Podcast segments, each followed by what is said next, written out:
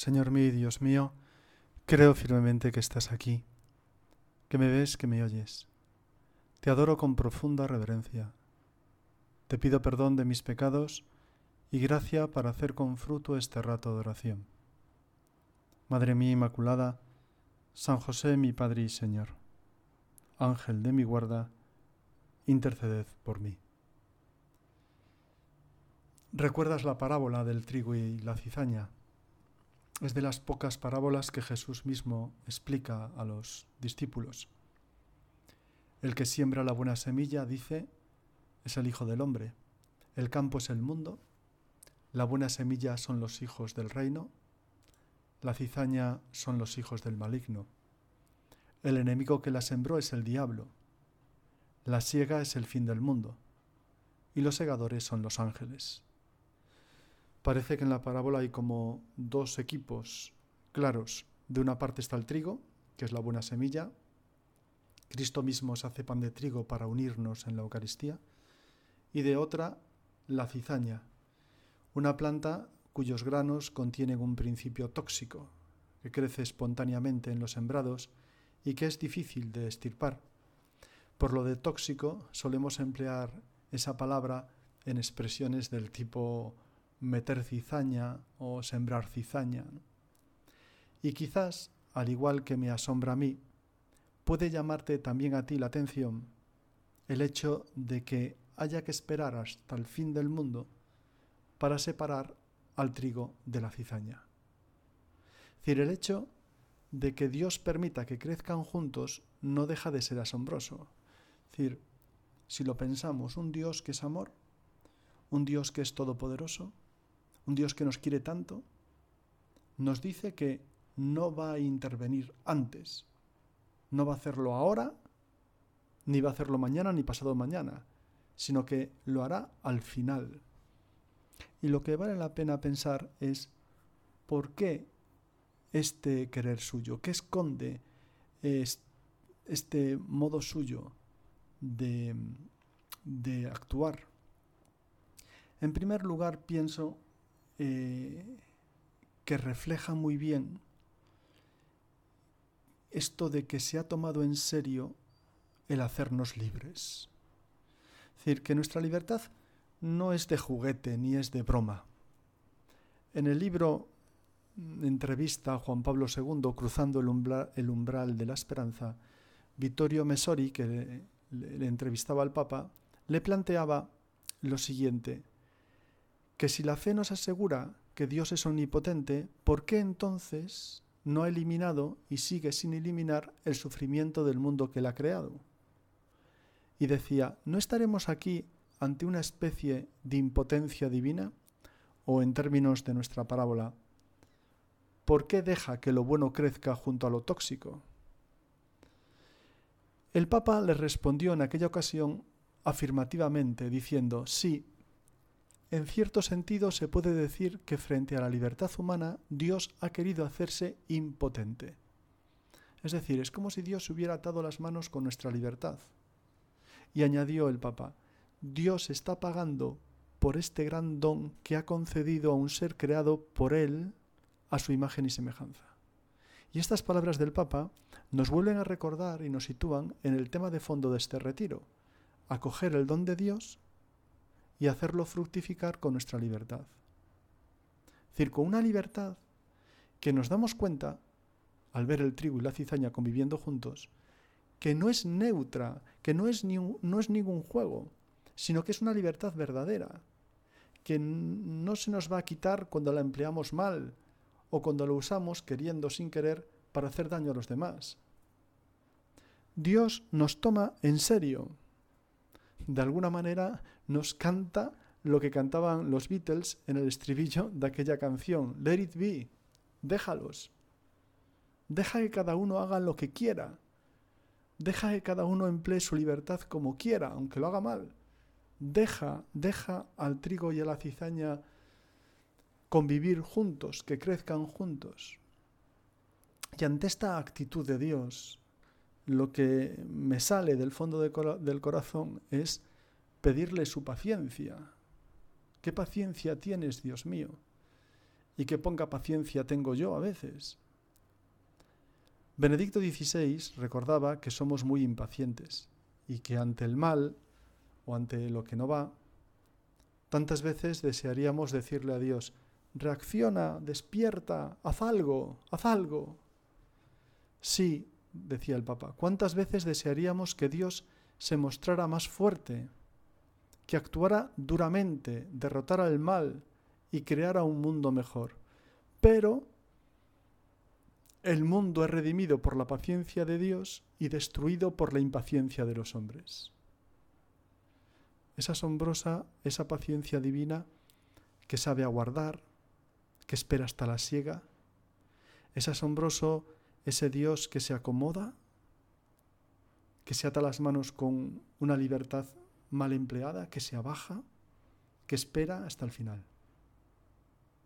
Y es que Dios siempre juega a largo plazo. Es más, Él nos ve siempre desde el final. Por eso en la secuencia de Pentecostés le pedimos al Espíritu Santo eso de lava lo que está manchado, riega lo que está árido, sana lo que está herido, dobla lo que está rígido, calienta lo que está frío, endereza lo que está extraviado. Porque sin esa acción del Espíritu Santo, sin esa paciencia divina, no habría habido ni San Pablos, ni San Agustines, ni Santas Edith Steins, ni, ni tú, ni yo, probablemente. Por eso es el mismo San Agustín quien comentaba así esta parábola. Muchos primero son cizaña y luego se convierten en trigo. Y añade, si estos cuando son malos no fueran tolerados con paciencia, no llegarían al laudable cambio. Dios tiene sus tiempos. Es más, Dios es el Señor del tiempo y de la historia. Y a veces sus tiempos no coinciden con los nuestros. Por tanto, esa actitud divina nos anima también a mantener siempre una mirada sobre los demás y el mundo, paciente, una mirada positiva, esperanzadora, llena de vida y misericordiosa, sin desanimarnos, aprendiendo a convivir con la imperfección, con los defectos y con las debilidades nuestros y de los demás. Ciertamente todo se pasa y Dios no se muda. Es por eso, por lo que hace años, comentaba el Papa Francisco esta parábola de la siguiente manera. Decía, en ella se nos presentan dos modos de actuar y de vivir la historia. Por un lado está la mirada del amo, que ve lejos. Por otro la mirada de los siervos, que ven el problema. Los criados se preocupan por un campo sin malezas. El amo, en cambio, se preocupa por el buen trigo.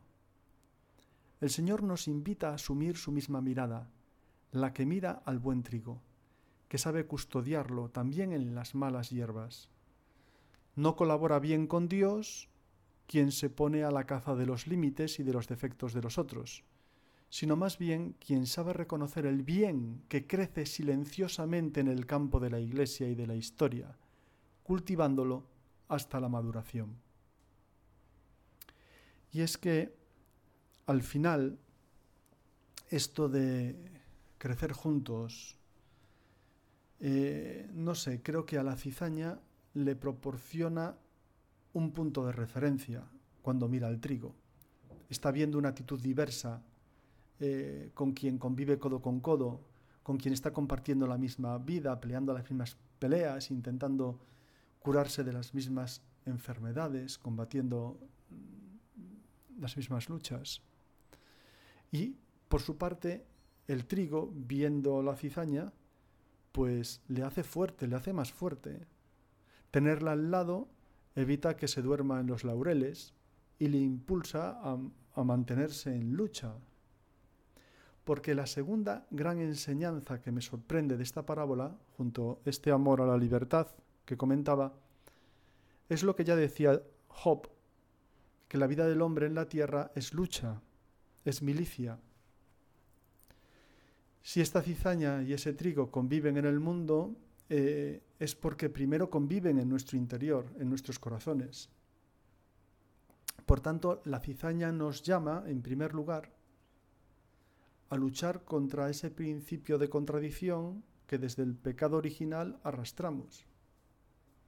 Así lo describía mm, una escritora italiana en uno de sus libros. Decía, el corazón del hombre era como la tierra, una mitad iluminada por el sol y la otra en sombra. Ni siquiera los santos tenían luz en todas partes. Vivir es tan solo tener conciencia de esto, saberlo, luchar para que la luz no desaparezca derrotada por la sombra. Y es que en el fondo somos un misterio. Un misterio que requiere paciencia y perseverancia en la lucha ante el mal, ante nuestras limitaciones y caídas, ante nuestros fracasos. Y la santidad, no lo olvidemos, está precisamente en esa lucha, en ese aspirar un día y otro a la mejor imagen de nosotros mismos, a esa imagen y semejanza divinas a la que hemos sido creados, sin nunca llegar a lograrlo del todo.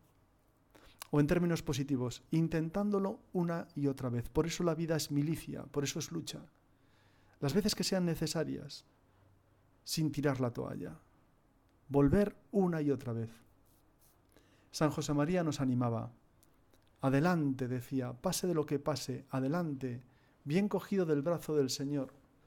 Considera que Dios no pierde batallas. Si te alejas de Él por cualquier motivo, reacciona con la humildad de comenzar y recomenzar, de hacer, dijo pródigo, todas las jornadas, incluso repetidamente, en las 24 horas del día, de ajustar tu corazón contrito en la confesión, verdadero milagro del amor de Dios. En este sacramento maravilloso, el Señor limpia tu alma y te inunda de alegría y de fuerza para no desmayar en tu pelea y para retornar sin cansancio a Dios, aun cuando todo te parezca oscuro. Esa cizaña es todo aquello que nos aparta de la vocación del don que hemos recibido. Y la vocación de buscar la santidad en medio del mundo, de encontrar a Dios en la vida ordinaria, nos impulsa a llegar por un alma, en expresión de San José María, hasta las mismas puertas del infierno. Más allá no, porque más allá, decía él, no se puede amar a Dios. Por tanto, estamos llamados a encontrarnos con Cristo en su mundo, que es el nuestro, en cualquier lugar y situación, sin extrañarnos de que las aguas que nos rodeen del ambiente sea tóxico, esté turbio o incluso muy sucio. El mismo Dios eh, es el que quiere que el trigo conviva con la cizaña. Ese es el Dios que nos envía ahí y nos regala para hacerlo una vocación maravillosa que nos lleva a abrirnos, que en cierto sentido impide que vivamos encerrados en nosotros mismos, que impide que construyamos búnkers o cotos reservados. Decía San José María, hijos míos, el celo por las almas ha de llevarnos a no sentirnos enemigos de nadie, a tener un corazón grande, universal, católico, a volar como las águilas en alas del amor de Dios, sin encerrarnos en el gallinero de rencillas o banderías mezquinas, que tantas veces esterilizan la acción de los que quieren trabajar por Cristo. Estas palabras del Señor en el Evangelio de San Marcos, en mi nombre expulsarán demonios, hablarán lenguas nuevas, cogerán serpientes y si bebieran algún veneno no les dañará, impondrán las manos sobre los enfermos y quedarán curados. Nos cuentan los milagros que el Señor espera repartir a través de nosotros. Me llama la atención lo del veneno. Y el veneno que es como ese ambiente tóxico, como la cizaña. Cogerán serpientes y si bebieran algún veneno no les dañará. ¿Por qué? Porque tienen precisamente esa vocación de ir convirtiendo la cizaña en buen trigo. A San José María, en Argentina, en una tertulia general, le preguntaron, Padre, ¿qué quiere dejarnos en el corazón a todos sus hijos? Y respondió así, que sembréis la paz y la alegría por todos lados, que no digáis ninguna palabra molesta para nadie, que sepáis ir del brazo de los que no piensan como vosotros, que no os maltratéis jamás, que seáis hermanos de todas las criaturas, sembradores de paz y de alegría, y que les deis esta inquietud de acción de gracias que tú me has dado con tus palabras. Nadamos en un mar donde muchas veces predomina la cizaña, pero lo hacemos del brazo de los que no piensan como nosotros, ofreciéndoles toda nuestra ayuda para ir al cielo, para ser sembradores de buen trigo, de esa paz y de esa alegría. San José María ante la cizaña, nos aconsejaba distinguir entre la santa intransigencia para los errores y la santa transigencia con las personas que estén en el error. Muchas veces no hacen las cosas aposta o no son conscientes de... Muchas veces se cumplen esas palabras de Cristo en la cruz ante la cizaña. Padre, perdónales, hay cizaña, pero es que no saben lo que hacen. Por eso nos decía San José María, no hemos de rechazar a nadie porque tenemos los medios espirituales, ascéticos e intelectuales suficientes para no dejarnos estropear. No dejarnos estropear por la cizaña, diría yo. Un hijo de Dios en la obra no debe dejarse influir por el ambiente, sino que ha de ser Él quien dé el ambiente a los que lo rodean. Nuestro ambiente, el ambiente de Jesús, Señor nuestro, que convivía con pecadores y les trataba. vamos al final de la parábola. Y el final, después de toda esta lucha y después de ese respeto grandioso del Señor a nuestra libertad, nos dice que habrá justicia. Al final habrá justicia.